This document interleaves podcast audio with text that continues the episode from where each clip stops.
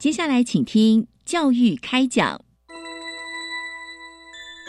越学越多，越学越好玩；越学越多，越学越好玩。如果教育是春雨，我希望能滋养每一颗种子；如果教育是阳光，我希望能活络伸展每一株幼苗。聆听学子心声，分享教学心得，关怀环境变迁。扩大教育资源的平台，欢迎收听李大华主持的《教育开讲》，教育从倾听开始，一定划得来。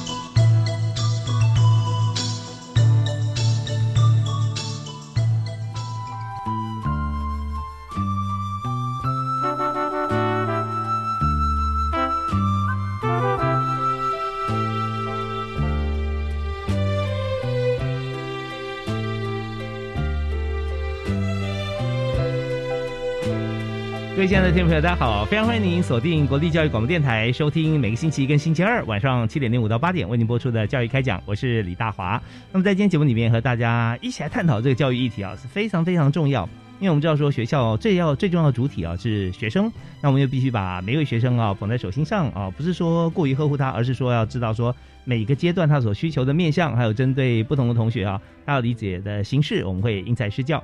但是怎么样能够把这个主体啊，每位都教的这么好？当然，更重要的就是老师啊，老师在学校里面其实可以呃让学生去了解书本当中的知识，同时透过自己的教学方法或经验，那么来让同学学习的过程当中啊，更加充满了兴趣啊，而且达到更高的成就。不过在师资方面，我们也思考到说，如何啊在全球化过程里面，我们可以集合全世界啊可以到台湾来任教的老师，特别是呃在台湾的。学生毕业之后在海外啊求学或者工作教学，那我们再延聘回台湾哈，来在台湾能够把自己的所长发挥，然后也知道台湾的学生可以做得更好。在今天节目里面，我们特别邀请玉山学者计划实施以来哈，我们有几位啊在国外的。台湾人啊，回到台湾来教学，国外呃的台湾老师，所以我们今天特别介绍，目前呢是在国立台湾大学任教的刘康慧刘老师，也是玉山青年学者。今天和他访谈，来介绍这个计划和他的目前教学跟生活。嗨，刘老师好，各位听众大家好，是我们听到字正腔圆哈。我刚才知道刘老师以前跟我是同行。啊，因为从小我们有播音的这个学校有播音的这样 program 啊，所以这个呃大家都有练习过，看麦克风会感觉很熟悉啊。是，那我们今天请教刘老师，呃，有很多问题哦，包含就是我也跟所有听众朋友来谈一下，就是在这个呃玉山学者计划里头啊，我们也想了解刘老师哈，现在在台大任教，那过去啊您在台湾或者海外研究的是哪一方面的主题啊？那研究的成果是如何？那还有就是说。呃，为什么选择回台湾任职？因为我们知道说，在海外，在呃以教职来说哈，不管是社会地位和各方面啊，其实都是非常好的。那呃，这次为什么回台湾啦？还有回台湾计划呃的研究发展的方向是哪些啊？那另外就是认为台湾的呃研究的环境哈，学研环境跟国外的差异啊，我相信很多老师也想了解啊，在中间有什么样差别？另外这个计划啊实施以来哈，那么来台学者哈有受到什么样的帮助？那对于台湾推行预算计划、预算学者计划的期待啊，我相信在这个 program 里面哈，还有在学校的老师或学校的行政的部分啊，都想要一起来了解。所以今天我们势必是会谈的非常深入。那首先我想先谈一下哈，刘老师，就您在回来之前哈，在国外的这个经历，还有您的研究的方向，是不是可以跟大家来这个一起来谈一下？好的。谢谢大华，今天很荣幸能够来参加呃这个广播节目。谢谢。嗯，在过去呢，我主要的一些研究呢是在这个关于呃公共治理、非营利组织的管理以及公民参与，尤其是运用一些科技来使公民可以更顺利的参与公共呃服务以及公共政策。呃，在这个呃。非盈利管理方面呢，嗯，过去呢，我一直主要的研究在美国、香港还有台湾，啊，尤其是这些组织呢，在这个呃推行或者是执行政策的时候，他们扮演的角色，尤其是在社会福利方面。那呃，也在近年呢，被呃现在全世界全球最大的一个非营利组织的研究协会选为是理事。那这个学会有五十年，那我是目前第一个台湾代表台湾参与这个全球性的一个组织的，超开心的。这组织是它的名称是呃 Arnova。哎，对，它是一个就是研究非盈利与自愿的一个研究型的协会。然后它全球有九百多，就是国际的学者，还有做非盈利的 practitioner，还有政府里面的一些官员，他们致力于非盈利研究的一个学会。是，有时候我们在在研究这非盈利组织哈，这个 NPO 哈，常跟 NGO 哈会有很多呃重叠的地方。既然是非盈利、非政府，那更需要很多政府的资源或关心啊。倒不是说呃呃就把资源直接下到各方面，而是说它中间有太多的关联性要做得好哈，必须要各方面来支持嘛。是的，是的，OK，政策的配套措施，还有了解组织与组织之间他们的这个就是他们的网络连接都很重要。因为我有了了解，他们在好比说救灾，像前一阵子我们在做这个自主防灾，在台湾，我们看呃把它写成一个国际很好的案例。那这个案例主要是在讲说台湾它怎么样像非很多当地的非营利组织帮助一些原住民，尤其是我们当时有一个这个风灾，呃，有一个村整个灭掉了，是八八风灾，八八风灾，哎是。是，那我们回去做了调研，访谈当地的住民，还有非营利组织，甚至大学，他们怎么样去做重建？重建的过程之中，也训练当地的住民能够自主防灾。那在这个过程，非营利组织扮演的角色就非常重要，因为他们要驻点在那边住一年，来训练当地的人。那我们就在。Document 这个过程，然后呢，我们发现说，呃，非营利组织，然后我们甚至看整个全国的自主防灾的一些成果，去厘清说哪一些呃非营利组织做什么的时候，会有什么样的人。介入的时候，当地哪些人要参与，它的成功率会比较高。那作为作为将来未来政策的一些推动，就像您刚刚说的，就是非营利组织很重要，但它不能一一个组织一个人做，它其实跟地方的组织、地方的居民都是有互相连接。当这些事情都到位的时候，这件事情才会做得成。OK，我们希望说有一个黄金的公式哈，可以慢慢现出雏形，但中间有很多的主体变因是变数很大的，因为不同的国家、地区跟角色嘛。没错，我们也看到，真的在上次就是刘刘刘老师刘教授刚刚举这个呃，就是小林村的这个事件啊，就是八八风灾，其实，在前期、中期跟甚至现在哈，都有很多像这样的组织不断参与。而且很多非营利的组织后，呃，是由当初其实在这个受灾户啊，他们组成。像一开始我记得有一个，有个有有一个单位叫二零二一啊，二零二一想说，哎，今年二零二一年哈，但那个时候那在在十年前了哈，那那那事件确切时间可能要查一下。那二零二一是什么呢？就是他们是专门呃做有一个项目啦，是做梅子，因为小云村有很多种植梅树啊啊，那梅子它可以呃外销到在日本或者内销到台湾。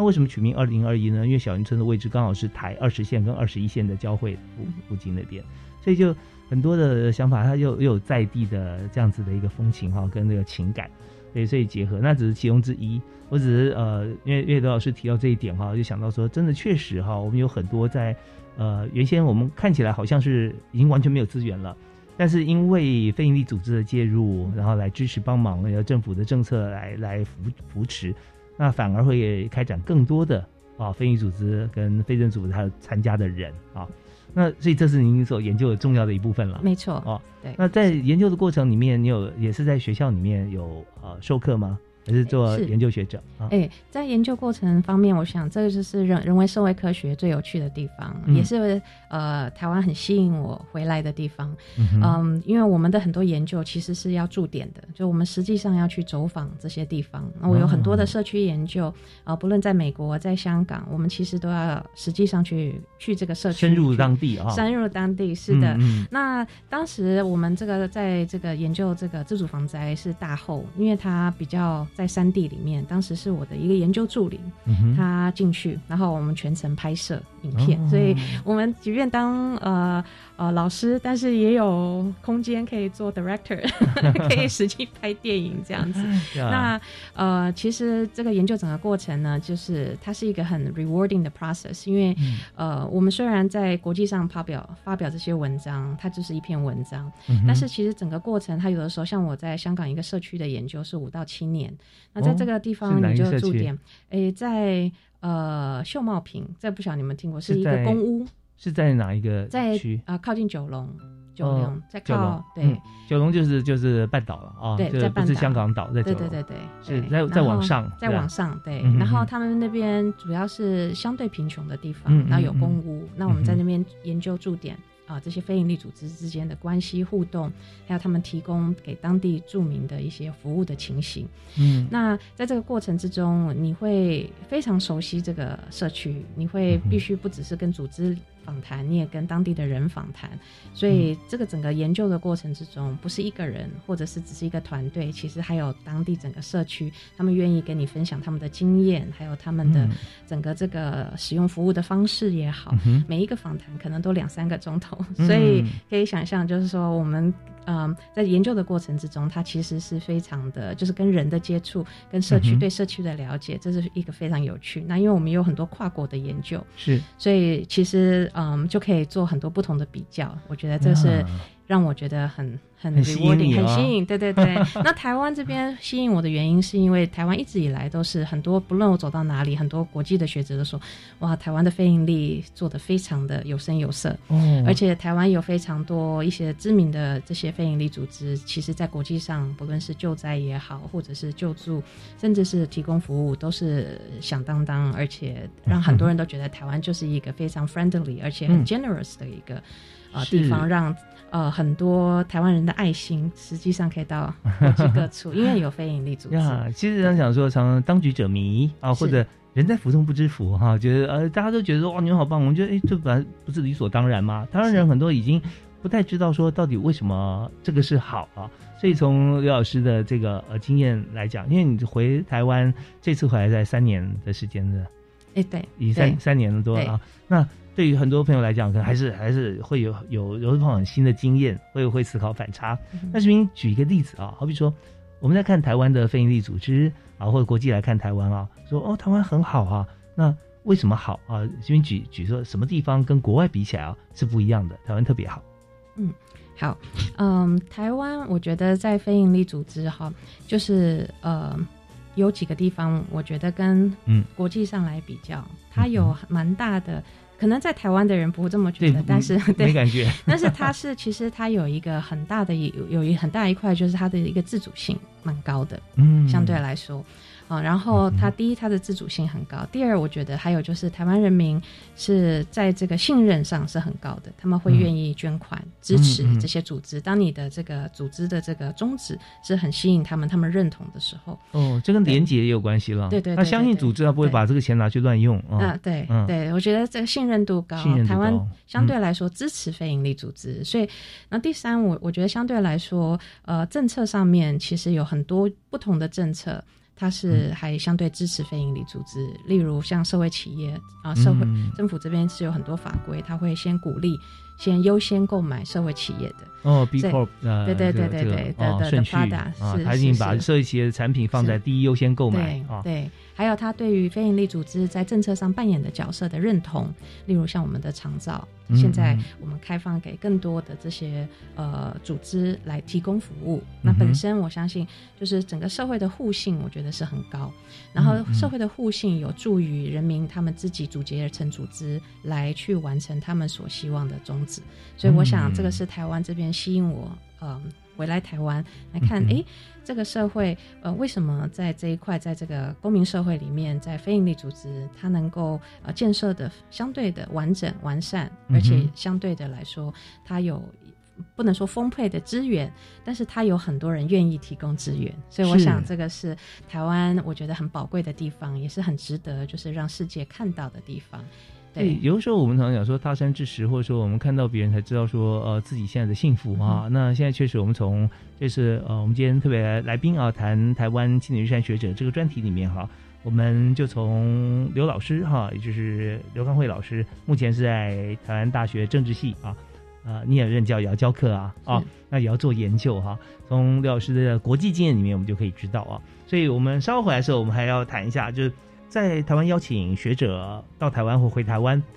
一定是经过很多的思考跟很多的往返啊，在在互相互的确认。所以我们来谈谈看，说在这过程当中啊，我们怎么样会做出这个决定啊，选择回台湾就职？因为刚好提到说，来研究台湾非营利组织这方面，就已经是一个很大的一个原因了嘛啊。那当然就是说，我们会取，我们也会有舍。对不对，那原先的工作啊，各方面会不会做一些其他的一些规划？那还有就是来台湾时间待多久？因为来台湾，我们知道说你有个非常美满的家庭，所以一定也是全家到台湾来啊。那还有子女的教育啊，还有先生的工作啊这些方面啊，其实也可以跟他呃可以小聊一下，然后他可以知道说，如果下次我们要呃选择到任何一个地方去的话，大概是从哪几个角度来思考。那当然还有更重要，就是台湾的研究环境跟国外的差异。好，我们休息下，听一小段音乐，然后马上再回来。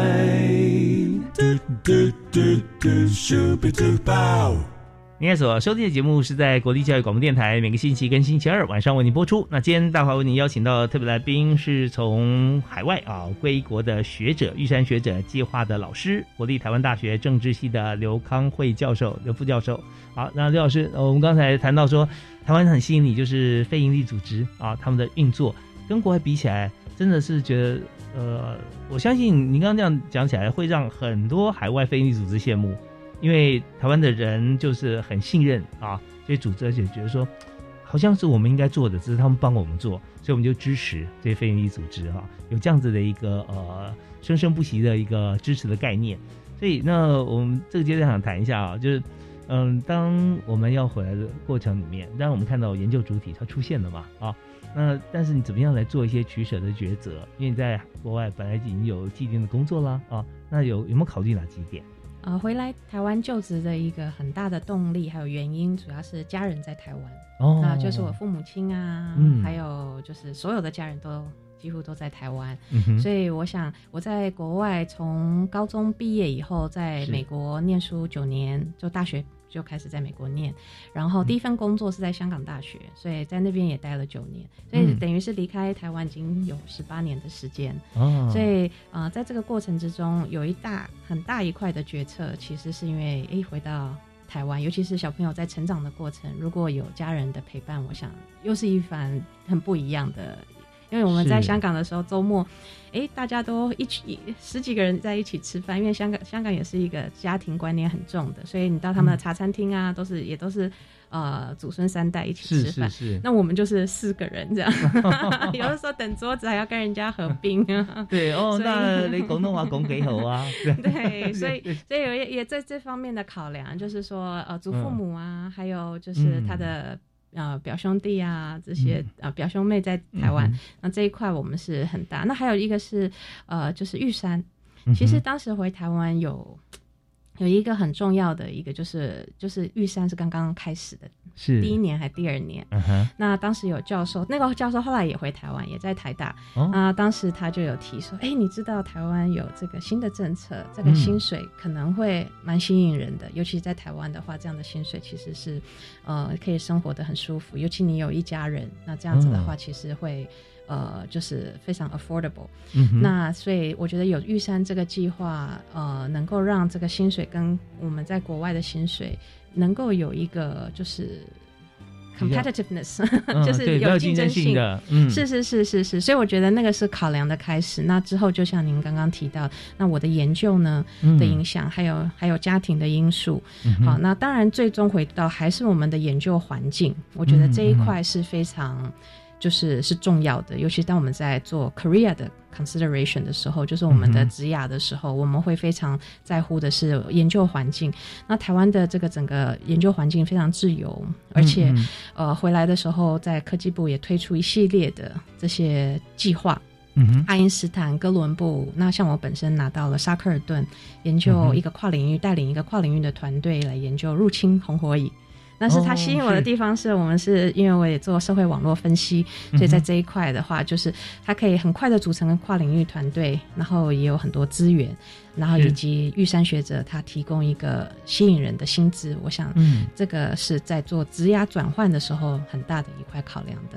因素。哦，是，就是因为我们知道说，在海外的这个薪资比台湾其实高很多。那当然，相对来讲，他们消费跟税金也是比较高的。嗯但是如果说薪资到一定的集聚的时候，我们考虑的就是家庭的因素啊，家庭成长或孩子的各方面的一些呃负担啊，其实都已经在那边了。所以如果说回到台湾，如果没有相对啊可以呃相匹配的一些薪资的话，很难哈、让这个已经有的开销让它降降下来。所以这方面就是政府在玉山学者计划里面啊，就提出了这部分啊是尊重老师他目前的一些生活方式，然后来做一个转换啊。这件也是当然是很重要啊啊非常重要，因为每天你就是会有开销，所以呃你刚刚提到说这个红火蚁的这个研究哈、是。叫呃萨尔瓦顿是吧？沙克尔顿，萨克尔顿，是。萨克尔顿，萨克尔顿的意思是？沙克尔顿其实是一个南极的探险家。看一下他他的名字啊，哦对他的名字，他带领他们这些呃这些人到南极去探险，所以他有这个概念，就是沙克尔顿希望培养出不只是爱因斯坦、哥伦布，但是也有像沙克尔顿这样愿意勇于去创新。所以所以一个社会科学 对 研究入侵红火蚁，很多人都说：“哎，你怎么会去研究蚂蚁？”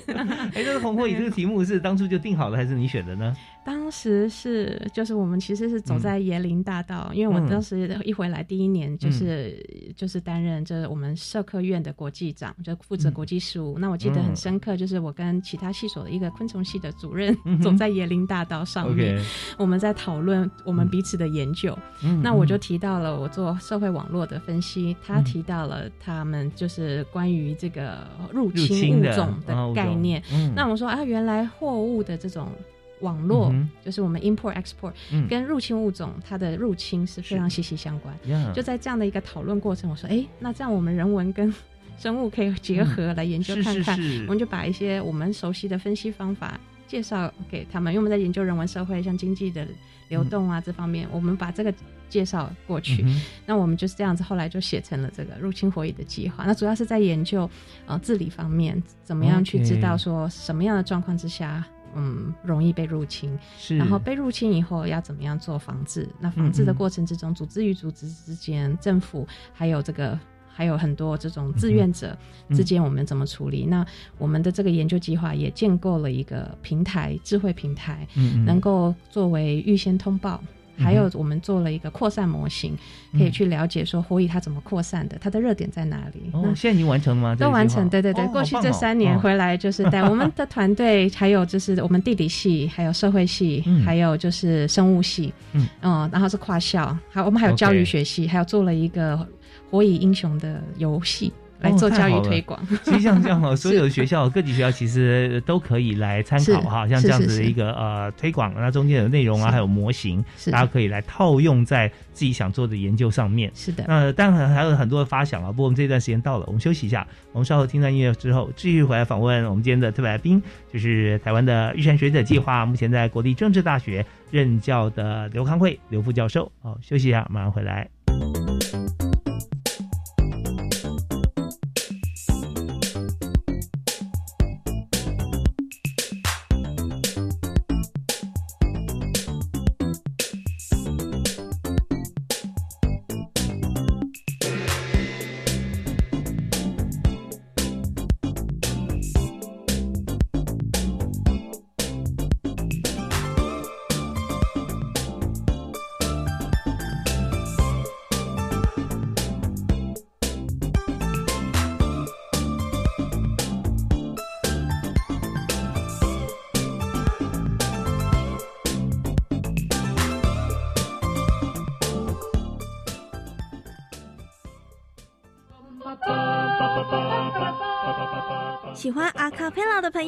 就过来就过来！十一月四号星期四中午十二点半，在教育电台脸书直播，阿卡人生主持人赖嘉庆，还有欧开合唱团会介绍全世界顶尖的阿卡贝拉团体，跟分享在疫情期间欧开合唱团的生活点滴。现在就按赞教育电台，生动全世界脸书粉丝团。你听过绿色化学十二原则吗？有哦，教育部从一百年开始推动高中化学课纲中的替代实验，将绿色化学十二原则落实在十二年国教当中。最近有举办绿色化学创意竞赛以及成果发表会，在哪里可以重复观摩呢？高中绿色化学创意竞赛得奖作品正在绿色化学教育网展出，欢迎大家踊跃参阅。以上广告是由教育部提供。数位捐款一指就搞定，无论你正在上班、搭车，或是跟朋友聚餐，拿出手机立刻就能让爱心传递，帮助弱势孩子吃饱穿暖、安心求学。我是蔡依林，请支持家福基金会无穷时代捐款专线零四二二零六一二三四，或上网搜寻无穷世代。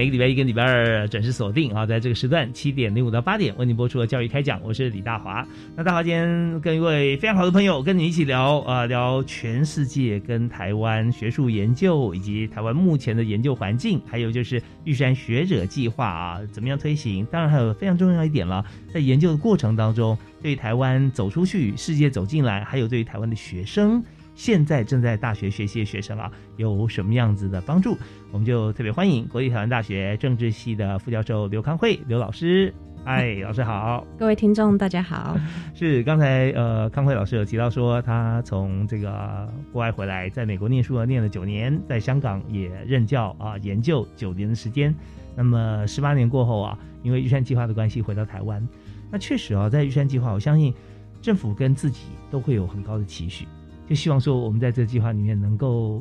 能够 do something 啊，而且是真的对台湾或者对同学有帮助。那其实我们刚刚提到了，以红火蚁研究来讲啊，应该就有很大的帮助啊，因为他在研究的面向里面，我们看到像澳洲的 dingo 啊，那个野狗对不对啊？也就是过来还有很多的老鼠啊，还有就让原原本在这块土地上面啊，澳洲其实是非常独特的。像呃，现在除了袋鼠有袋以外，袋熊袋熊现在还有吗？我觉得好多物种都因为外来种而消失了，就很可怜。对，所以呢，红火蚁对台湾来讲，当然也是有同样有很大的危害。所以研究结果出来以后，哈，因为发觉在应用面上，哈，有没有人给你 feedback？他们可以拿像这套当做教材，或者说如何在呃扩大他们原先的研究？是。我觉得这也是在台湾做研究很吸引人的地方，因为我们这个研究虽然才短短两年，好，但是它在未来我觉得还有很多的可能性。那分成两块，就是给我们一些 feedback，一个是国际学者，因为我们在这个过程之中跟澳洲的这个呃做入入侵火蚁的防治的人员，美国还有甚至日本，我们都有做很多的。呃，国际的这个座谈会和交流会，那甚至我们还邀请到美国政府里面的地理资地理地理资讯的人来做 keynote speaker，然后他来讲怎么样建构资料库，入侵物种的资料库，所以可以作为像我们在做扩散模型也好，或者是预估热点，就像现在 COVID nineteen 一样，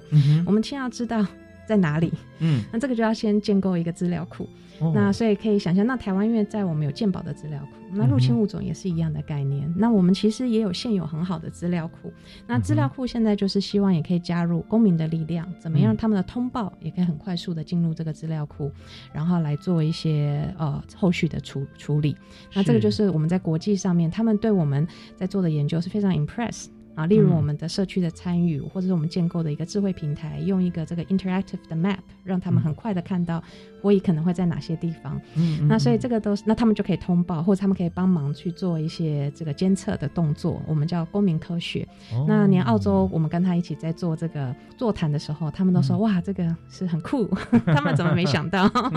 所以透过国际的交流，我们得到一些非常 positive，也让我们可以继续这个研究，或者是就像您提到的应用面啊、嗯这个方面。那另外一个就是当地，我们也跟呃很感谢农委会他们的房检局，他们的长官、长官也有过来听我们的结果报告。嗯然后我们也有参与他们的一个跨部会的会议，他们每年有做一些我们知识上的交流。是，哎，像我们一般的民众哦，是不是也可以上网来看到、来参与，或者说来呃用它网上资料？哎，这个是我们目前的设计，嗯但是要让它实际上是在整个这个社会可以运用的话，我想还需要一点时间，需要一些做一些 test，就是我们要做一些前期的一些测试。是，这样就通报这件事情来讲好了。如果说呃大家都可以上来，如果发现都在通报的话，这当然是蛮好的，第一时间可以知道。但有时候也会出错或误报，对不对？没错如果把它变成像 Wikipedia 这样子哈，维基百科大家可以上来写，那也会要有一位管理员啊。是的，所以我们现在的这个系统也是也是会。一直有有相关单位会可以来通报，没错没错。现在他们嗯，就是有相关单位是跟我们就协助我们这整个研究，尤其是在资料的取得，这也是嗯。我觉得台湾在整个研究上面是跟世界接轨的，因为我们很多的资料是开放的，所以我们可以很容易的取得分析，跟政府的一些长官呢去分享我们的一些成果，那他们也会给我们一些 feedback，哎、嗯这个是可行的，可行性、或者他碰到的一些呃困难。诸如此类，所以在这方面，我想在呃做一个就学者来说，这都是一个非常好的一个研究环境。是，所以我想这个是一个很吸引人的地方，因为很多时候你是拿不到资料的，嗯那你就没办法做研究，所以对，所以在台湾研究这个个官方资料，我们可以易于取得啊是。那在民间的资料呢，也不用说你拿像是政府一样发个证明给你，或者说像有搜索令什么之类的那种感觉，随时问啊，那大家都很愿意啊，open minded 的跟你谈啊。没错没错对，所以这真的是蛮好的一个研究环境啊。是。哦，那呃，但在这过程中，我们看到你有这个台湾，然后美国的经历啊，学历以及经历跟香港，香港相对来说，你说研究的那个社区哈，那社区其实住房它非常狭小，对不对？它是公有的住房，而且在里面的这个呃人口的年龄跟社会经济地位啊，相对来讲就是非常两极，就年龄有时候比较高龄，或者说比较低层，所以在访谈过程中还会面临到香港的社会相对是保守很多，他能够跟你讲的或愿意跟你讲的人比例跟台湾比起来，其实有蛮悬殊的。我不知道你会不会有这种感觉，还是你觉得在香港方面有些呃借鉴跟台湾之间可以做一些比较？好啊，呃，就关于呃整个研究的环境来说，呃，嗯。我觉得呃，在台湾，毕竟因为我是台湾台湾人。台湾人，所以也就是呃，就就很容易就亲切感。但是在嗯。香港，也因为我是台湾人，他们也还蛮喜欢跟我聊的，哦因为他们还蛮喜欢台湾人的，所以我觉得在做研究的过程之中，我我想所有的研究都是这样，它不是一个人，它一定是一个团队。嗯。那我想在香港，我虽然不讲广东话，但是我的学生讲广东话，嗯他们很认真的每天或者是每周 都会到，其实还蛮远的，要上山，所以他们会过去。那有的时候我会跟着他们一起去，嗯那都是一个团队的整个整体。大家一起的努力，那所以在这个过程之中，我就我就感受到，就是说这个团队的重要性。在台湾也是，我们到社区里面，其实最辛苦的都是研究助理。嗯那我觉得最相同的地方，就是我看到，就是我们新的一代的这些学生们，嗯他们真的很优秀，不论是香港的学生、台湾的学生、台大的学生，都是。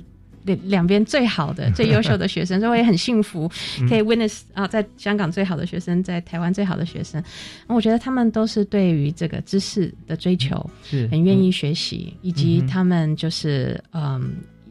透过研究了解自己的社区，嗯有启发。嗯我觉得这个是这个研究不止在研究本身可能会对政策也好，或者对社会有贡献。但是对于教育，我觉得它也是一个很好的一个呃一个呃一个点，因为这些学生透过这些研究，他说我从来不知道，就像您刚刚提到的，很多在香港大学的学生，他是生活环境非常优渥的，才能进到这个学校。嗯，但他到社区里面，他说他没有想到，嗯哼，原来这个社区里面跟他同样可能只隔了几条街或隔了一个社区一个地铁站，嗯，他们碰到的问题是他们可能没有想象的，可是实际透过访谈而去了解，所以我想这个呃这个研究本身透过这些学生的。参与也让他们更了解自己的社会，还有自己居住的社区。是我们我们听到刘光伟老师在讲述这个香港这段谈话的时候啊，就发觉说，呃，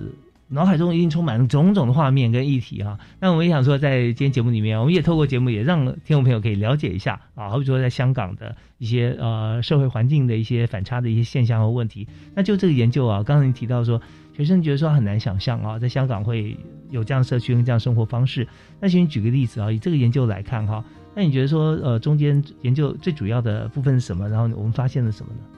好，呃，我在社区里面的研究主要是在看组织与组织之间他们互相的合作，然后来提供服务。那在香港其实它有我们俗称的就是 best example，因为他们的公屋其实设计的非常好，因为他们公屋可能一区。大概会有五万人到八万人这么多，就相当于我们一个比我们里还要多人这样子。那在这一区，他们都是属于中低收入户。那在同时，那这政府就会给他们一个较低的租金，让这些非营利来进驻提供服务。所以，他提供了一个非常好的研究环境，尤其像我们研究非营利还有社会提供这方面。那我们的研究主要是在看这些组织他们是怎么样互动，有没有透过合作来帮这些人取得。资源对，你看五万到八万的社区的公屋，绝对不是一个组织就可以服务的完的。对，所以有很多非营利组织同质性很高，然后进驻在里面。没错，彼此之间还要互相协调。对，因为你想想看，一个家庭他可能有祖父母。他有小孩，那他需要的服务是非常全面性的。他不可能不是可能一个人受伤，像我们其实就碰到他一个妈妈啊，她就是受伤住院。那这个人本来有工作，那现在家里突然就少掉一份薪水，那所以他需要的是不只是医疗上面的照顾，还有就是他需要有多的薪水，或者是本来没有在工作的这个妈妈。或者是家里的人就必须要去开始工作，那他去工作的同时，小孩子没有人照顾，他又必须要托育。那你会看到他一个家庭，他去解决他每天会遇到的问题，例如像有人突然失业或突然受伤，必须要住医院，他需要的服务是老中青三个都需要的，对对，才能再维护。对，可是很多的我们大部分的非营利组织，它都是提供一个服务，嗯，所以我们在研究说这些组织怎么样让他们的互动。和他们之间的这个连接性，对，可以互补的很快。那我们的方法就是访谈这些人，他到哪些地方去接受服务？我们也在访谈组织，他们如何提供服务，以及他跟哪些组织有合作关系，或者是甚至于竞争关系，是是拒绝往来户。对 对对。那去了解说，我们俗称的就是呃社会网络，就是 safety net。那到底我们在建构这个网络的时候，哪里有洞，然后我们才能在政策设计上面去补起来。呃，不论是透过科技的方法，例如像我们常常在做的就是互动式地图，我们这些地图如果呈现出它的 coverage，嗯，这些组织它服务哪些，它覆盖的范围，对，那我们就可以看到那哪些地方没有，嗯嗯嗯，那这样新的组织进来才知道哦，我应该去哪里服务，而不是重复性，所以这就是我们在看比较不是单一的非营利组织，而是看整个它 build 起来的一个呃安全网。甚至我们可以调查完之后，我们可以主动 order 哪些的非营组织可以进来，而不是进来之后看说有没有他服务的地方，对没错，没错。OK，所以相对来讲，这这方面，呃，在呈现的面上来讲，technology 扮演很重要的角色了。比方说你要设计，你要一个 dashboard 来看，对不对？每天是数字啦，啊，或者说怎么样来看待说这个进出啊、功能、人数啊、服务的品质。啊，所以刚刚有特别提到说，这么多非营利组织同时进驻这个呃五万或八万人社区里面的话，那有讲到有竞争啊，有合作的。如果说已经开始在呃社区有像这样子的一个调查哈，调查研究的话，起码表示说，这些我们都是呃正面来看待，希望它已经有资源，而且要更好啊，已经很棒了。那有相对于在比如说二十年或者甚至三十年前，可能在原地 maybe 公屋还没有盖起来的时候。那时候有需要，可能多半是救助了，啊，所以现在就一步一步，呃，但是也是哦，如果今天我们没有做这个研究，可能又会走回头路了，哦，也有可能慢慢就就就走回去。所以，所以相对来说，我们研究的部分啊，非常非常的重要，因为给予施政方面有很很重要的参考依据嘛。所以，我们今天也特别开心邀请刘康慧刘教授哈来我们节目来谈玉山青年学者计划里头啊他的经验，然后也可以思考到说，因为有海外回来的学者，所以你能够接触出去的面向也更加广阔了。好，我们这边也在休息一下啊，稍后回来呢，我们要来谈谈看啊，这个计划啊，对于台湾的学者来讲，跟我们从海外回来的学者，我们彼此 co work，那像在台大我们研究红火蚁就是一个例子啊，那还有哪些对于学者跟同学啊，呃是有帮助的？好，我们休息一下，马上回来。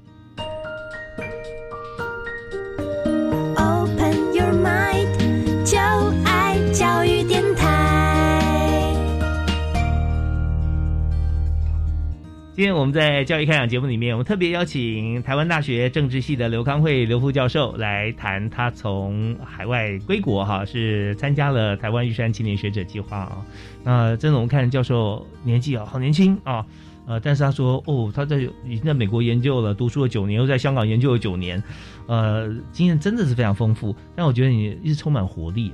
我觉得可能我们人文社会天天要跟人接触。对不对啊？要研究，就连研究红火蚁也要跟很多团队。好啊，那现在有没有在研究什么计划呢？目前，呃，现在呢，主要我们最近拿到一个科技部的计划，叫轻推行政学轻推。那这轻推的概念其实就是延续之前在治理方面的研究啊，甚至非营利组织的研究。轻推的概念其实是呃，它里面有一些就是关于呃心理学。或者是呃经济学里面的一个概念叫 nudging，就是我们要设计什么样的政策，才会让呃这些人也好，组织也好，可以朝着这个政策的目标去达到这个过程。可在这个过程之中，有的时候政策目标无法达到，是因为我们人有很多的 bias，会有很多的偏见。啊，可能呃，例如像最近我们常常看到国外的一些，就他不愿意去打疫苗，因为有很多。的一些假新闻，是是。那问题就来了，为什么这些假新闻他愿意相信假的新闻，不是相信政府里面所说的这些资讯？政府的公信力产生的质疑哈。对，那所以这个就是我们在做，它就是它有一些深入深入为主的一些刻板的印象。那在政策里面常常也会有碰到很多这方面的。那我们就在看说，呃，一些科技上面的一些有没有帮办法帮助这些人。呃，再再回到政策，我们希望它最终达到的一个目标。例如，我们在看呃服务方面，那很多人在选择服务的时候，并不是他不去用，也不是服务的提供不够，而是他在选择的过程中，这个 matching 的过程之中，有一些很多的 bias 出现了。嗯，例如举例来说，我们虽然现在有很多地图，可是大部分的人可能他就是看前面三家。他没有看到他要的，因为时间的关系的这些的 bias，他没有看到全面性，所以我们在设计这个 interface 的时候，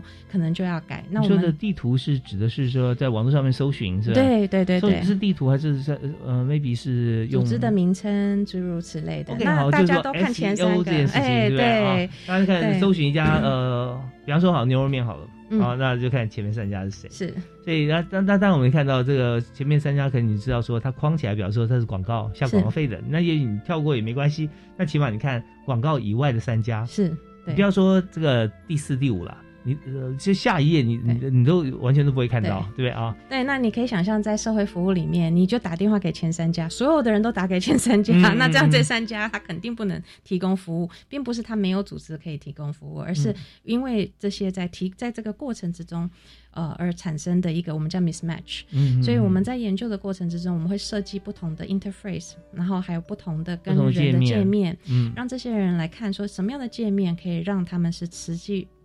朝着我们政策的目标啊，很 easy access，看是一个很容易的一个政策目标，我们大家都可以 access，可是它就会错在一个很小的地方。那 nudging 的概念并不是要 push 人家，而是轻轻的推一下。哎，因为我们设计的界面的不同，我们其实成本几乎是零，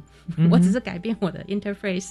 那可是呢就不会有 mismatch 的概念。OK，其实政策方面就是用说的啊，阐述政策就跟然后做节目也是一样啊。就是我们讲的，也许都是中文，都是英文，但需要翻译，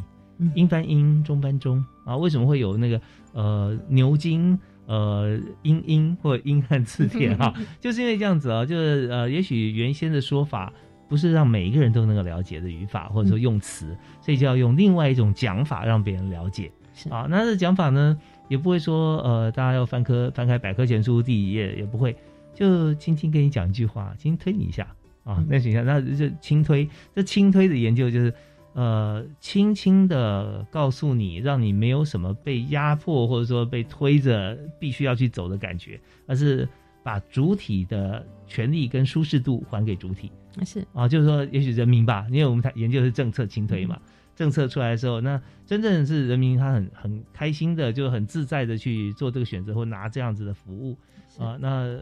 这这个决定权其实蛮重要的。说呃，请你往前走一步，或者你就用力把它推一步啊，推下去，那那是完全不一样的感觉。是，OK，是，是对我觉得你刚刚用的一个词叫舒适的政策。我们之前都在强调有感的政策，嗯，那我觉得未来就是可以朝着这个舒适的政策的概念，就是说你并没有要去做很多，没有很高的行政成本。而且本身你在搜寻这些服务的时候的成本也很低，就双面的，政府也不要花太多钱，嗯，然后民众这边他也不需要去花很多的成本来找资讯啊，或者是要去打电话去找到这些，而自然的他就会透过一个设计，我们叫平台的设计、界面的设计也好，或者是我们叫 nudging 的 device 也好，就是轻推的这个装置装置，嗯，那就可以很轻松的、很舒适的让民众使用服务。OK，那这边不由得哈，我我跟许多。听众朋友都想知道说，请你举一些例子哈。以目前政策来讲啊，那你要提到几点，一种就是说，你真的告知民众啊，什么样方式可以做到轻推啊，像这样子的的感觉。那另外一个就是说，我们怎么样设计不同的 interface 这个界面，就像我们现在网络搜寻，它就是一个界面，我只有打关键字，它跳出来，大家就有这样脑海中这样的观念概念。那如何我们给他另外一个界面，没有用过，但他却喜欢或熟悉要用？对，那我就举刚刚火蚁的，因为我们还会其中有一个计划，大概我们里面有设计了四个 design，那其中有一个是在讲这个入侵火蚁的，就刚刚讲到的平台。平台其实大家一看到我家旁边有火蚁，或者是像 如果你旁边家里有 COVID case，这是为什么政府到现在没有把 map release 出来？因为它会造成恐慌。嗯，对，那所以说我们在设计这个界面的时候，要用什么样的 message？来告知这些人，那我们的平台呢，就是有把我们计算的演算方法，嗯，加到这个平台里面。它不是只是像一般的这个呃 table sum summarize 你的呃有几个个案啊这样子，而是我们其实有计算说有没有可能你家会有火警入侵。嗯，我们因为有模型去算过它的扩散，嗯，所以我们把这个扩散的模型融入到这个地图里面，然后我们告诉。它的用语，那这就是我们现在正在研究的，要怎么样告诉这个讯息，告诉呃民众，他们不会有恐慌。我们希望的两件事情是，他会开始去收集、涉略这方面的知识。第二个就是，如果他家已经有的话，他有正确的方法去做 prevention。这个是我们希望轻推能够得到的。那我们就在这个地图上，刚刚提到的这个智慧平台上面设计，就说我们先是让他知道，诶，在这个公园有。那你家会有的几率是什么？嗯，然后告知他。那原本的平台是只有告诉你哪里有，但是你并不知道那个跟你的关系。是是是，他不会去恐慌，过度恐慌，但是他又必须要小心，这是我们最终的目的。我们是要他们小心，是要他们去学习这些这方面的知识。OK，对，所以这个就是我们在设计的机制里面又有运算，但是也有这个 communication，所以要其实要跟传播界的学者和人士来学习。来来，太客气，对，让我我学传播也教传播，但这边我我觉得刚从刘老师的这个部分两两点，我们可以来这个互相探讨和回馈一下，回应一下。第一点就是说，我们希望说，透过像这样的机制啊，把这个 bias 跟 stereotype 啊，把它去除掉啊，偏见跟这个呃，就是我们制式的观念了哈，这个刻板印象啊，先不要有，不然的话大家是太素食了。讲到什么事情啊，就这样嘛啊，那火蚁就是就是咬了会会怎么样，然后呃，它可能跟我无关，因为我住的地方很好。可是也许你很恐慌，说哦，我住在旁边，但都都不要太太那个，我们要有个正确的观念，然后告诉大家在平台上有。那第二部分就想说。这跟 user 端思维很有关系，就是当我们在做新闻的时候，我每次写新闻，当我呃还是记者的时候，我自己也觉得很正常。但是他觉得说，为什么我常常会会发头条，结果写出来就会选到头条？有同事问我，那我想想，我就是说，我们每天在看新闻，就觉得我们自己看到的都都秒懂，写的又好又快。那但是呢，没有看过这则这种新闻或这一类新闻的人，他可能看不懂，没有办法那么快进去。所以我就把每一位读者或者观众，就当做他从来没有看过这条新闻的。那有些是后续的嘛，啊，从来不了解这些新闻，那我就写最平易近人，让每个人看到都觉得说，哎，他跟我很有关系啊。所以那今天我觉得刚才刘康辉老师哈，刘刘教授做的这件就是。把所有的事情，政策也好啦，或者我们研究的一些呃环境也好，都把我们研究的部分去对应到每一个人，他都可以找到说他可以进去的地方。嗯，所以这样的话，那就就没问题了，因为他就是很自在，不会看到一个说哦，这个离我很远，这我看不懂。对不对？是是，大华这样的解读是非常正确的，而且 也是我们很多要学习的行政学里面。感谢感谢。哪里真的？所以所以我觉得，那以像这样子研究来讲，我觉得第一个受惠的就是你的学生啊，对不对？所以你学生以后学学生就是哇，老师这个呃，在带我们做研究，他就从这个角度来学怎么样来跟人来互动，然后怎么样把他写的东西的作品，让每个人看到觉得说，哎，他可以进去。啊，那有没有一些像学生对你的 feedback？